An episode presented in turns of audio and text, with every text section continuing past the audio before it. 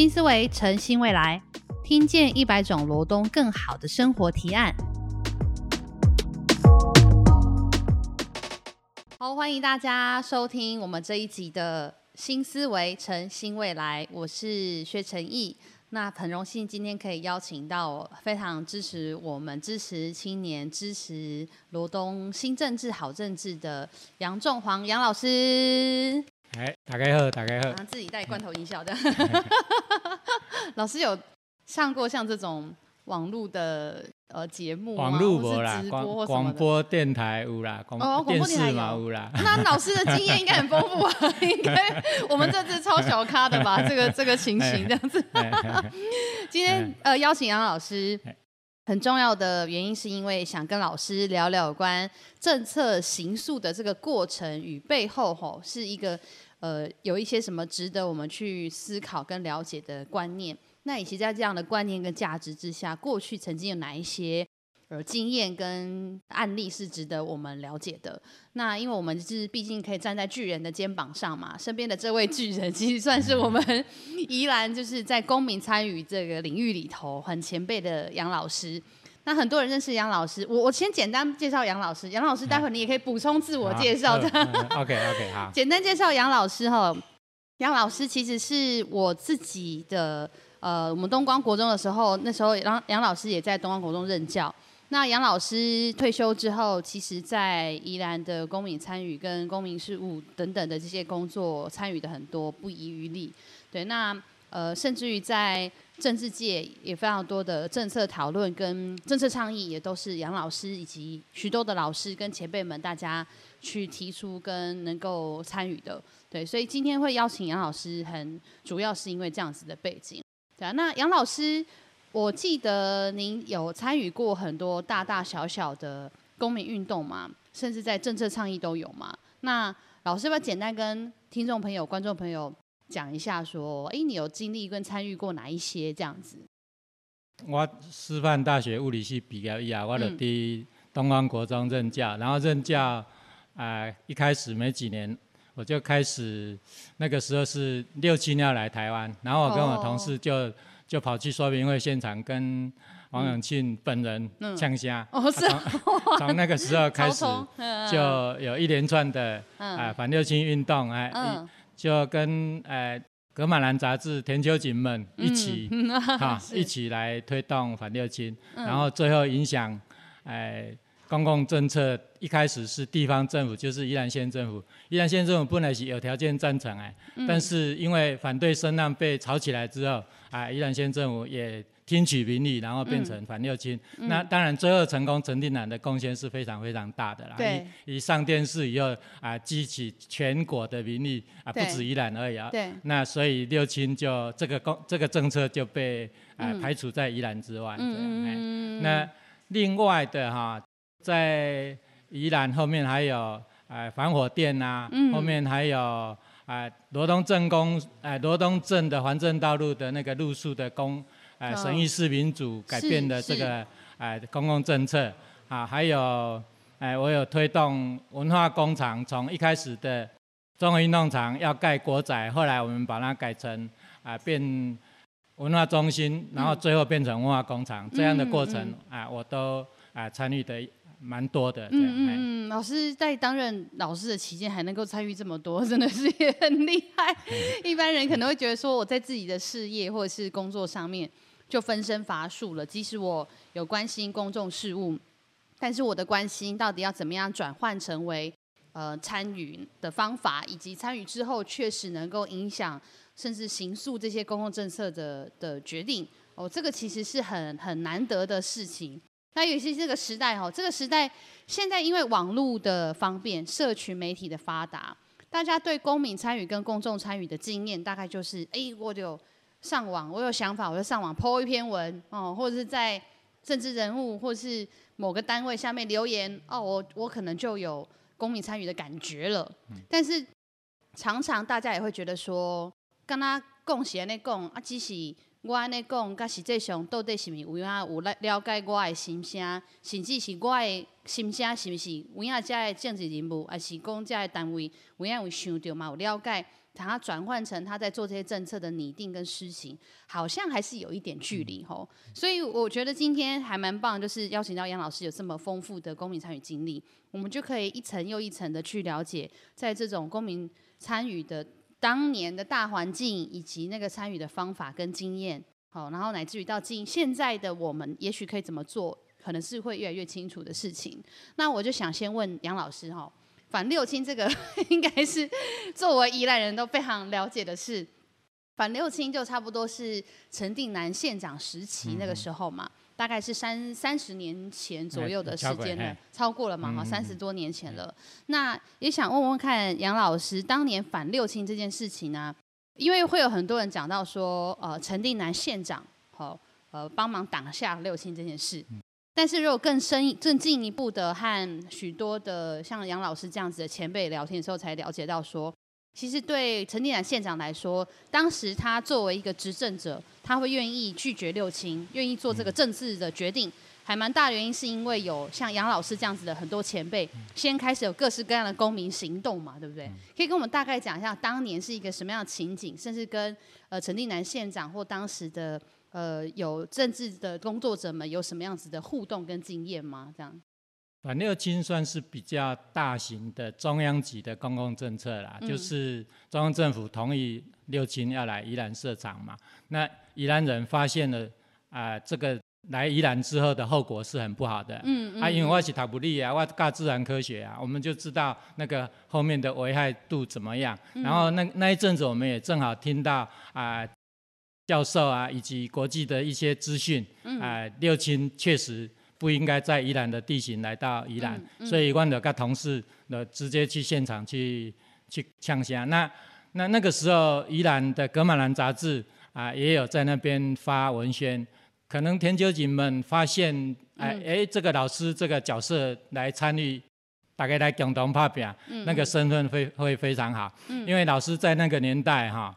社会的公信力非常好，嗯嗯嗯但是也也有风险啊。我同事的甲我讲，杨老师，啊，你参加这唔惊不套牢？嗯，就那个时候其实还有 这样的气氛。因为已经有比较是一些威权的的大环境，同时你又是老师，通常公务人员可能也不是很敢，不是很愿意做这种参与的事情。对。哎，《格美兰》杂志以田秋瑾、刘守成为为主的这个。格马兰杂志哈，也也创办人是尤喜坤啊，现在呃立法院长嘛。那啊，但是主要在操作的就是田泽锦跟刘守成了哈。那这个格马兰杂志就发动反六亲，一开始是小型的说明会。那那个说明会是由一个自然科老师，一个呃人文科老师，然后啊另外在一个呃属于。公共性比较好的人，然后参与一开始小型说明会是没有政治人物的，所以取得社会的信任度算是还蛮成功的。是是。然后小型办完了，就接着就办中型说明会。那那个时候民意已经七八成反对了。嗯嗯嗯。这样啊，渐渐渐后来就有大型的，甚至到台北的那个游行抗议。嗯嗯嗯嗯嗯嗯，了解。所以其实是透过。从小型、中型、大型的地方的各式各样说明会，小型大概到多少人啊？小型可不可以讲？诶。活动中心也是有订啊，有可能一两百个啊，啊，甚至白天各各 几十个人呢。我想讲一两百个还小型哦，大型型多大型？哦，几十要有几十个人确实啦，可能就一般的座谈十个、二十个、三十个，好，然后慢慢超超超超兵超兵超到可以变中型、大型，百人、名的人这样。都他大概都唔知影讲这有什么危害嘛？啊，所以一开始一开始社会气氛是讲。啊，有大工厂来遮，来遮建设应该真好啊！啊，咱虽然无通食猪肉，毋过住伫地点隔壁嘛，通品一个肉味啊！啊，就发现就发现就讲食无，迄肉味嘛，无无讲介芳。啊，所以 透过一场一场的说明会，然后渐渐让这个啊社会民众啊了解到那个六亲对宜兰可能的危害。是是是。后来在云林盖一阵子之后，那个危害渐渐出来，阿郎讲哇，好加载啊，你应该再有加动对呀，对呀，现在卖疗就真的蛮辛苦的，说实在，对，真的当年如果没有大家比较有远见的去了解到说这个对宜兰有这么深刻的影响，而且关键是你有这个想法之后，你有付诸行动，哦，你确实有。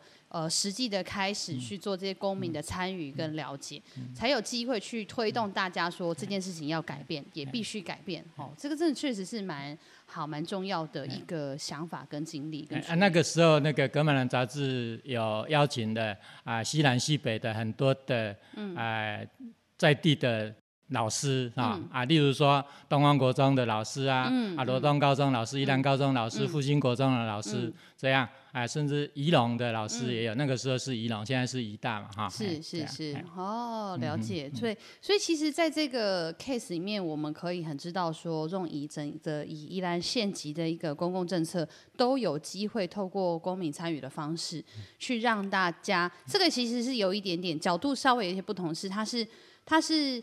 对于这个公共政策，应该要让更多人意识到它的危害跟危机。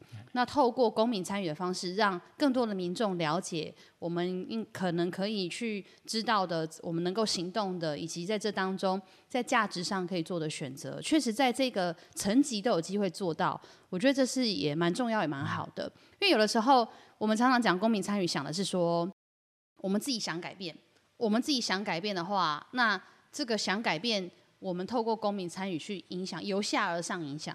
那这个政策有一个蛮不一样的事情是，这个事情来了，这个事情来了以后，不论是下还是上，都好可能还没有那么状况内知道怎么回事。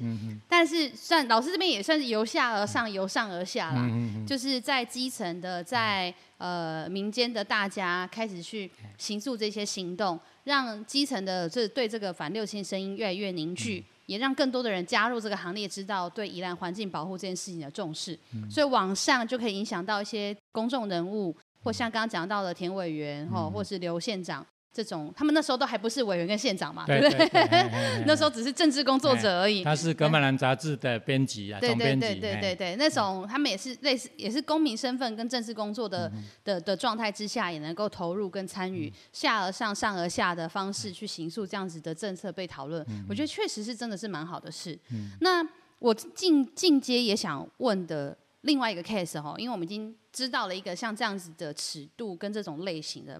那我想问另外一个是，是不是应该会有一些政策的处理？它会是呃，比如说是公部门的，或者是基层的人希望怎么做的，甚至有时候是公部门希望怎么做的。那他做这个决定的时候，其实是需要有公民参与的方式来做最后的确认，甚至于让大家知道为什么会这么做决定。也许最后做决定就不一定那么重要的啊。我其实想问的就是那个纯金路的树的这件事情。这这民众想要。的政策，然后透过政治人物或是公部门来实现，这个有有也有一些例子了哈。那我们先讲那个纯金路的路数的例子。纯金路的路数是啊，有纯金路旁边的商家的民众跟立委，那个时候立委是林建荣，跟立委建议要把罗东。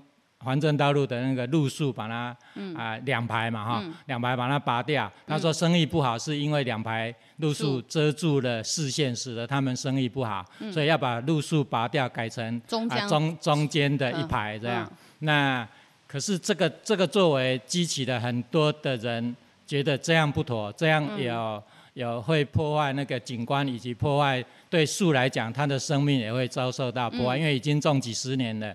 啊，所以就想透过一些方式，把那个林建荣委员那争取到的大概那个时候讲是一亿多的经费，说啊那个经费就算你已经争取到了，可是错误的政策还是需要扭转嘛哈，所以就啊想到的是说透过省议市民主啊来来把这个政策做改变，那至于那个钱在做怎么样的运用这样，哎哎。那所谓审议式民主，就是透过前面有一些讨论、讨论、讨论，哈啊，经过几次的讨论之后，然后从啊，呃，一组人一组人交换交换，一直讨论到大家形成比较一比较有对这个政策有比较深入的认识之后，然后透过出口投票，然后来决定啊，那。以那一次的投票来讲，就是一开始可能很多人呢也不很清楚这个路数到底是拔比较好还是不要拔比较好。嗯。可是经过哎讨论之后，哎后来大家普遍的就觉得说，哎应该要把路数保留啊，因为这很难得的能够种几十年的景观非常漂亮的这个纯金路的树。那经过出口投票啊，结果。啊，有大概七成左右的吧，嗯，啊，认为树不应该拔掉，那个经费改成就是把这个纯金路的有关于交通设施啦、景观啊，再加强维护那个那个经费这样，嗯，所以这个也是蛮好的一个经验跟案例，可以知道是，呃，反而是公部门有政策要下来了，嗯嗯，那公部门这个政策要下来的时候，民间有一些声音。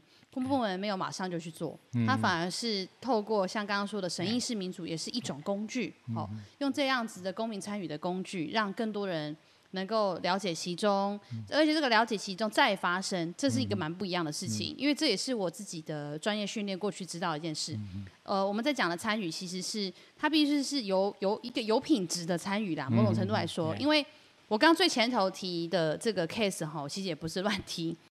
因为这个网络和社群的发展的关系，现在反而有的时候某一些议题上会变得有点民粹哦。这个有点民粹就是，呃，大家说了算。可是那个说了算的状态，可能是并不一定是合适的或永续的价值观，甚至于是在呃有限的知识或是呃不对等的资讯之下去做的风向啦，有点像这样，有点这种情形哦。那这个其实都是让令人担忧的。那审议式民主，它其实就是一个相对比较严谨的参与过程哦，它会让来参与的人的的对象就有一定程度的比例呀、类型啊等等的，是有过安排的。它会比较平均，不会是单一的族群或类型。同时，这些人是会有一定程度的基础知识的了解以后，才开始做这些讨论，并且说出声音。那在这样子的均匀的、相对均匀跟平衡的族群有共同的知识的底蕴之后，他们谈出来的或对话出来的这个结果，就相对能够更贴近、更全面的去照顾在公共议题上面应该要了解跟呈现的决定。所以，像这个纯新路的 case，就是确实啊，即使到现在，我呃，我家其实就是我虽然不是住在环镇道路上，但我家就是。呃，那条路一弯出来就是环镇道路了。简简单来说，我也算是住在环镇道路旁边的人。那我我也可以完全想象，今天如果有人说啊，先立不喝走啊，哦，什么路安怎多安怎，一堆理由要就讲讲，遐树啊改改改改做是顶一百两边两边买吼。我我完全可以想象，可能会有很多人直觉觉得，哎，对啊，好像这样子拆掉了就。生意应该比较好做吧，好停车。哎，这个据我所知哈，那那个提议的商家后来生意变好，不是因为路数的关系，是因为他停车场找到了。哦哦，真的，所以关键问题是停车，对不对？关键问题不是树哦。对，所以确确实透过这样的参与方法，不仅仅是可以保护保留我们所捍卫的那个价值之下，呃，应该要保护保留的那些呃事物。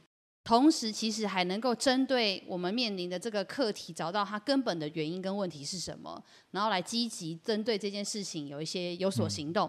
哦，所以像刚刚老师有提到，在纯净路的这个 case，虽然说。呃，一亿多元，后来是转为做整个道路的其他的建设跟处理。那也许未来其实针对这个事情要做的，会就会发现到说，这样的经费要投入的是像刚刚说的，可能其实停车空间、停车场、停车空间，尤其是现代。当年这个 case 是哪一年呢？这是有十几年。哎，就是林建荣当立委的最后一届吧。所以已经有超过十年了啦。二零。二零零几、二零一零左右的时候吧，呵呵呵呵，对，就是十多年前的时候，那个时候跟现在比起来，现在应该更需要停车了。所以，也许其实，在针对这些问题的讨论，就会发现，更多的时候是要针对呃问题的根本。那这个问题根本的找出来，其实倒也不是。呃，执政者去说了算，而是他真的是透过这样子的公民参与方法以及公民参与过程，然后才发现到根本可以解决的问题之道，甚至保留下来一些事情。那这也是其实也是一个蛮好的 case。对。那再来，先讲了六星这么大的宜兰的 case 之后，然后六星这么大的宜兰 case，然后是这个。有问题的事件，让让更多人参与跟发生的那类型。那到纯净度这个案例是，呃呃，我们的官方、我们的政府要执政者要去做某个执政的政策，那这个政策对地方的影响很大。那地方有好的过程、有品质的讨论之后，做了决定是能够把它推向跟保留是一个好的方向。那再来就想要再问到说。我自己就是这个算也不是私心啦，但是就是确实是我很有生命经验的事，就是刚刚老师也提到的这个 case 文化工厂。嗯。啊，因为我就是东光国中的毕业生哦，我以前还在念东光的时候，文化工厂并不是现在的模样。它早是那个罗东中文运动场。对，它就是一个四百公尺的跑道嘛。对。同土跑道加上一个司令台。对。那我也是长大了以后念的景观系，我才知道说，像那种地景空间都是。威权时代要做集会游行用的啦，它并不是真的那么否呃运动跟休闲的设计，它其实还是比较是在呃政治治理上面的的的需要的空间。对，那我们就也来问问老师，因为这个 case 应该是蛮多人不知道。很多人会以为说那个地方改了就自动变成文化工厂，但据我所知，好像一开始并不是这么做，对不对？一开始其实不是要做文化工厂，好像嘛是被赶快被继续剔除。那本来是那个罗东综合运动场嘛，哈，那我们听到说政工所，因为那个地是属于政工所原来征收来作为综合运动场的地嘛，对，那啊现在那个时候的产权是属于政工所，啊政工所想要把它卖掉，改为建国宅。哦，啊，建国宅后国，那东方国中正在旁边，东方国中就会变成在国仔的后方，那后方常常是藏污纳垢的地方，那这样对教育环境来讲是非常大的挑战伤害。嗯，啊，所以我跟阮同事张建冠老师，啊，阮就刚刚讲，这一点要改改变，想办法不让他盖国仔。嗯那啊怎么办呢？嗯，那个时候我们就啊，我跟张老师就去找那个时候的镇长尤荣华。嗯。啊，就跟他讲说，哎，这个地是不是会使卖去国宅？啊，咱是来去迄个博物馆是不是更加好？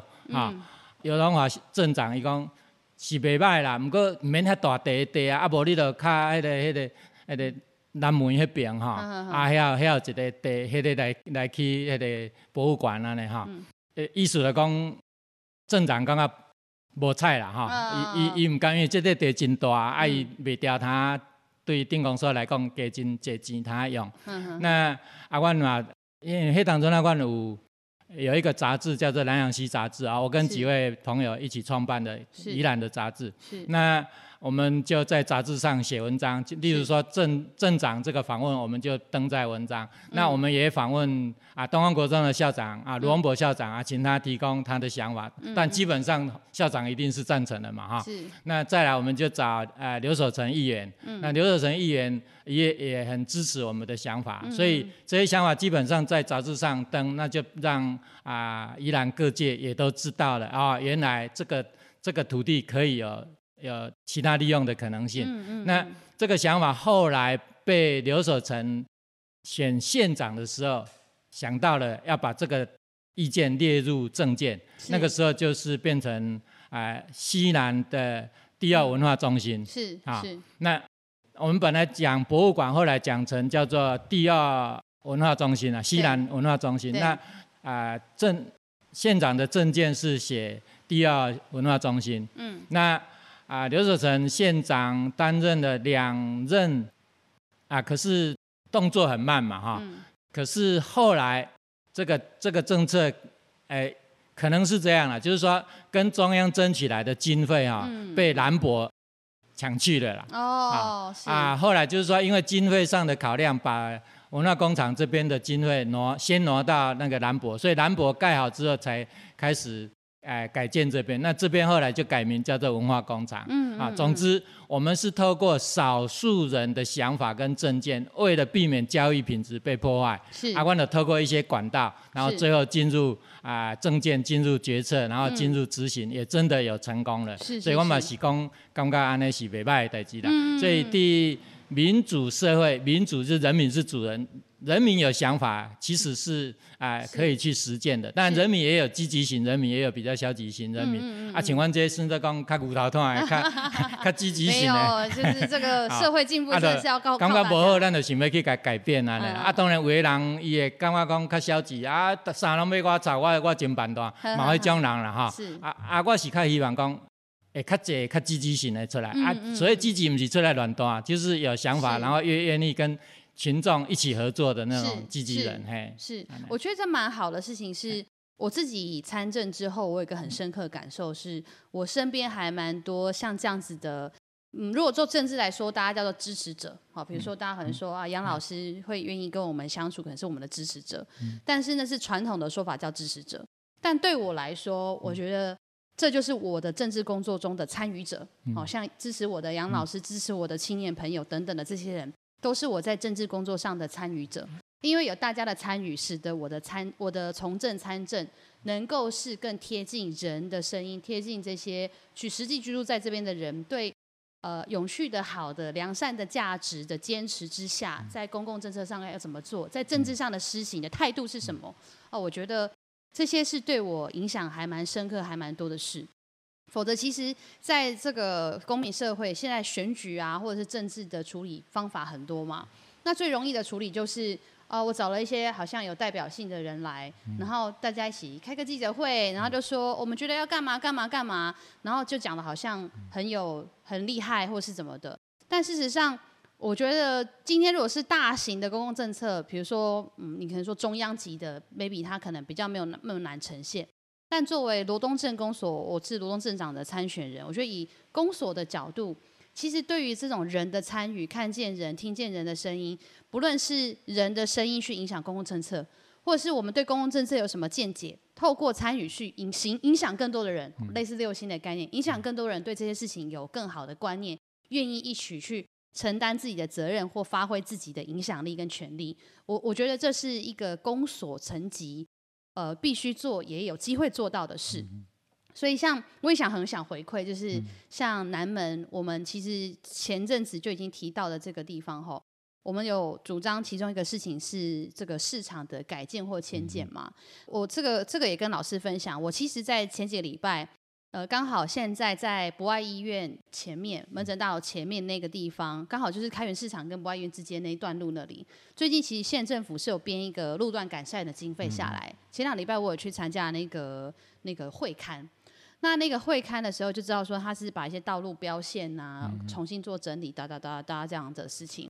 然后在那个会刊会议上面，大家都说，呃，根本知道这个地。根本解决知道这边的问题的根本解决问题，应该是哦那段分隔岛应该要怎么样啊？旁边这个停停车场应该要怎么样啊？甚至这个这个这个呃市场啊，哦那天去的那个代表啊，中中文代表也非常深刻的认识，他也讲到说啊这个。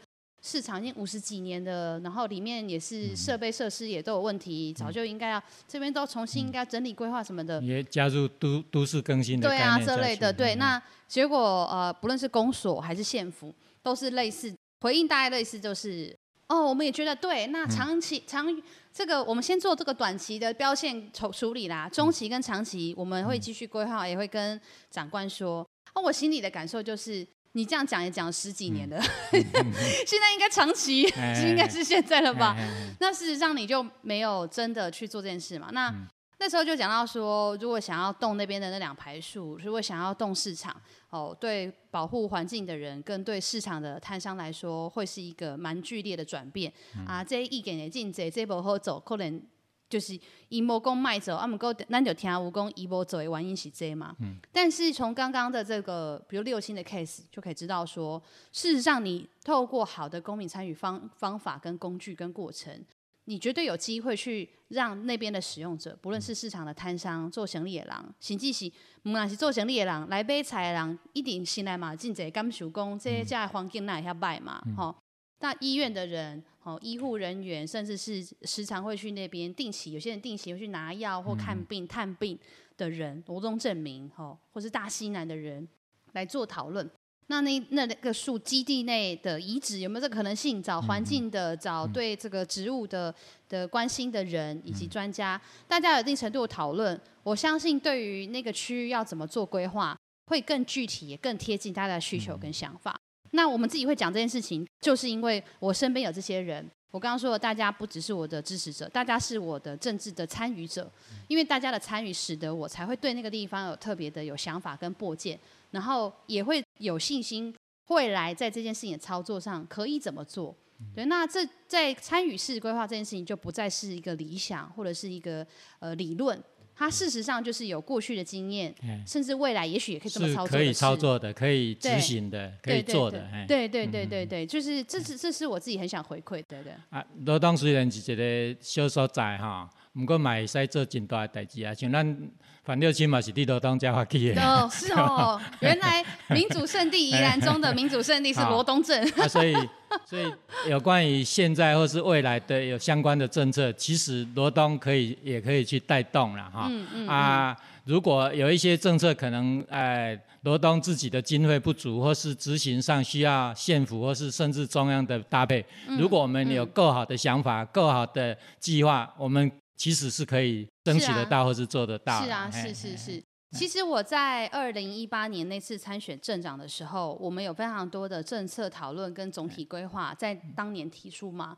我们提出那当年提出的政策个的政策政见与总体规划，事实上就是民间有很多的伙伴们来告诉我，然后我们有一定程度的讨论。去拟定的，而且拟定之前，我们甚至是有实行的、实行施行的。比如说，那时候我们有一个政策讨论是转换社区空间，成为午后的亲子时光的空间。那我们就真的找了个社区，那时候在罗庄哦，那就真的操作这件事，然后效果蛮不错的。很多家长来了就觉得，哎，很棒，因为以前一直都觉得霞哭喜老狼在接受在，人家花园点工，哎，原来换个思维，也许我们的社区活动中心。亲子也能去，而且亲子去了之后，老人家更爱去的，因为长辈就是想看到小孩，看到年轻人，对，老外看到囡仔，生命力会再度被唤起。对对对对对 对对，所以当年我们就是身边有这样的亲朋好友，让我们知道有这样子的呃，就是政策拟定的需求跟方向，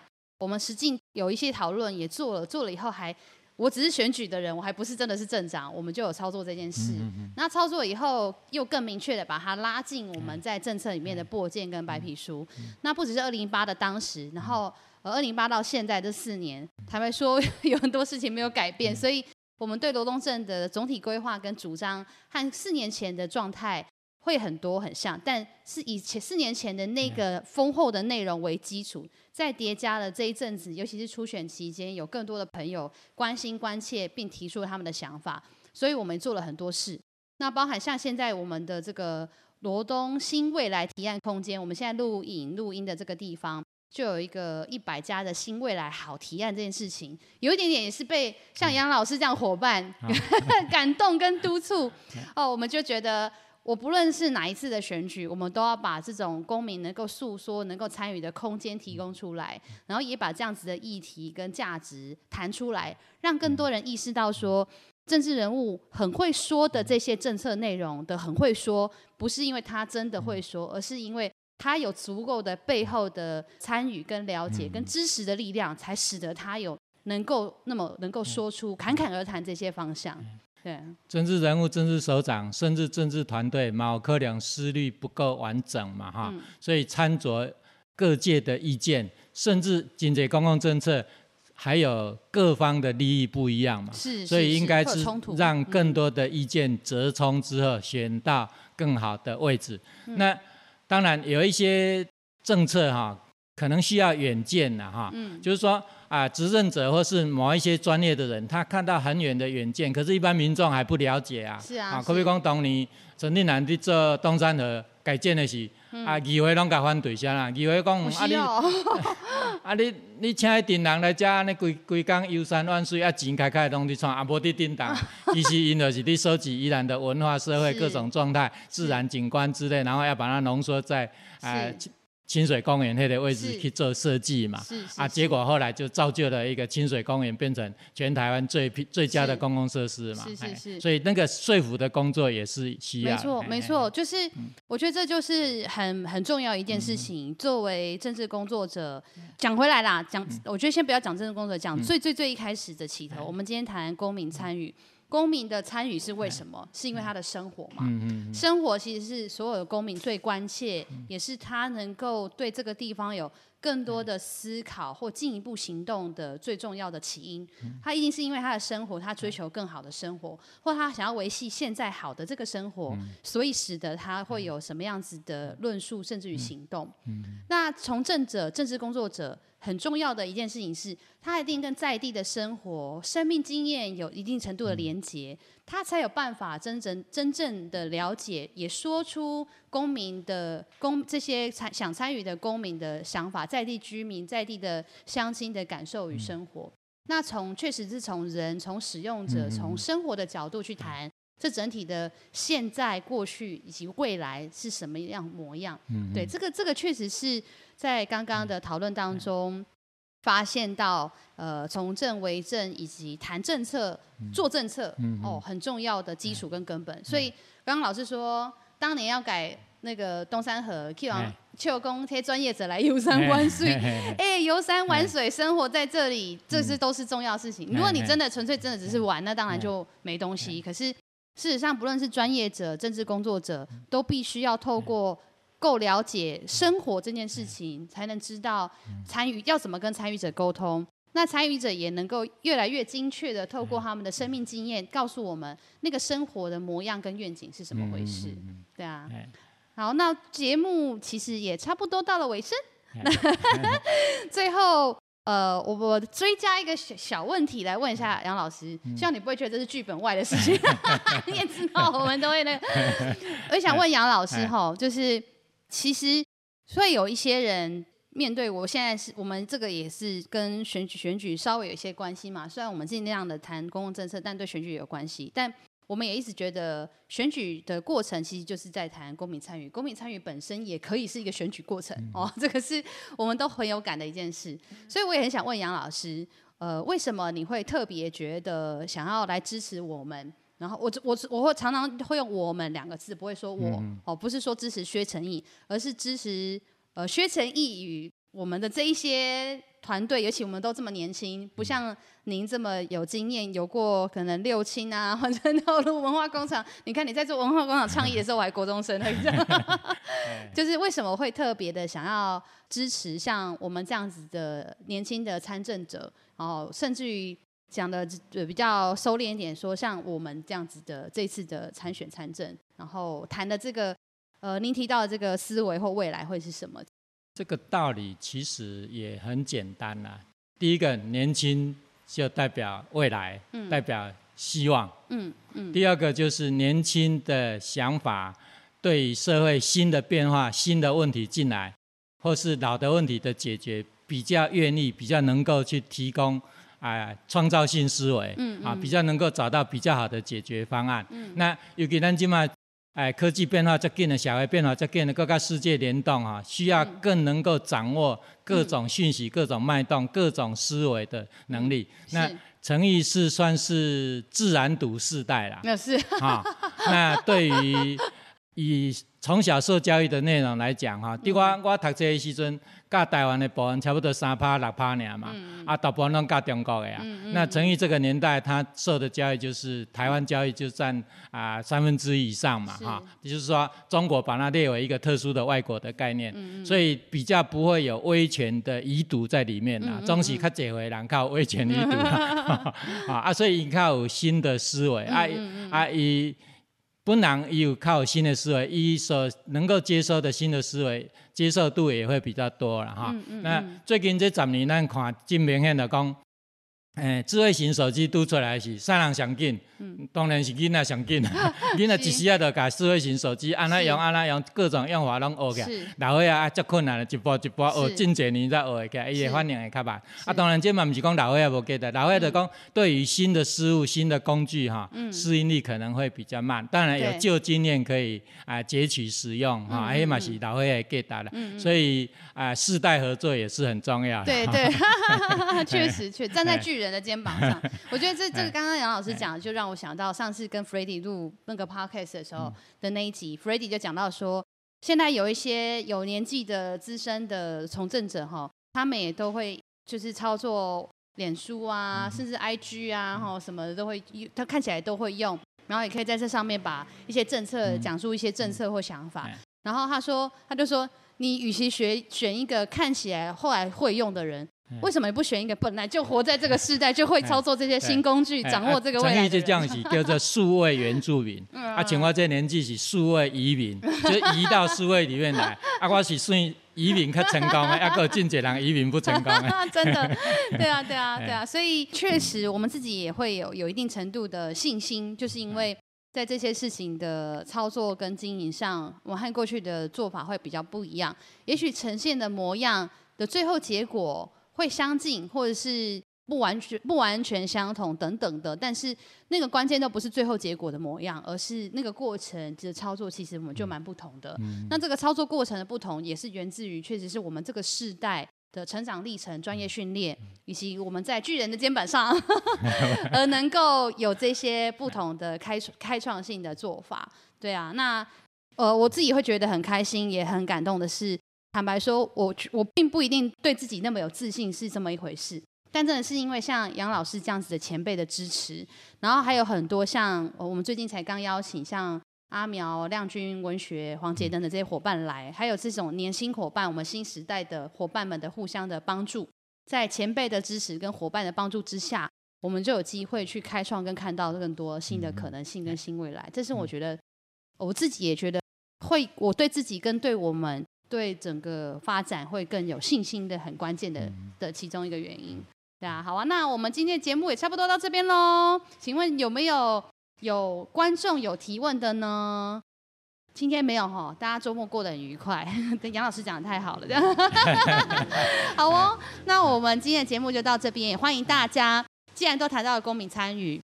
我们这个地方也叫做罗东新未来提案空间，也欢迎大家到我们的社群上面留言。更多公民来对，没错。然后或是来到我们的这个在公正路四百五十五号的这个办公室这里，来这个提案空间这里提出，或者是讲出或写出画出。哦，我们确实在旁边就有很多呃画图画是小朋友画的哈，画出这些你对未来的新的方向跟想法。那我们的节目就到这边喽，再次谢谢杨老师，谢谢大家，谢谢大家，拜拜，谢谢谢谢，拜拜。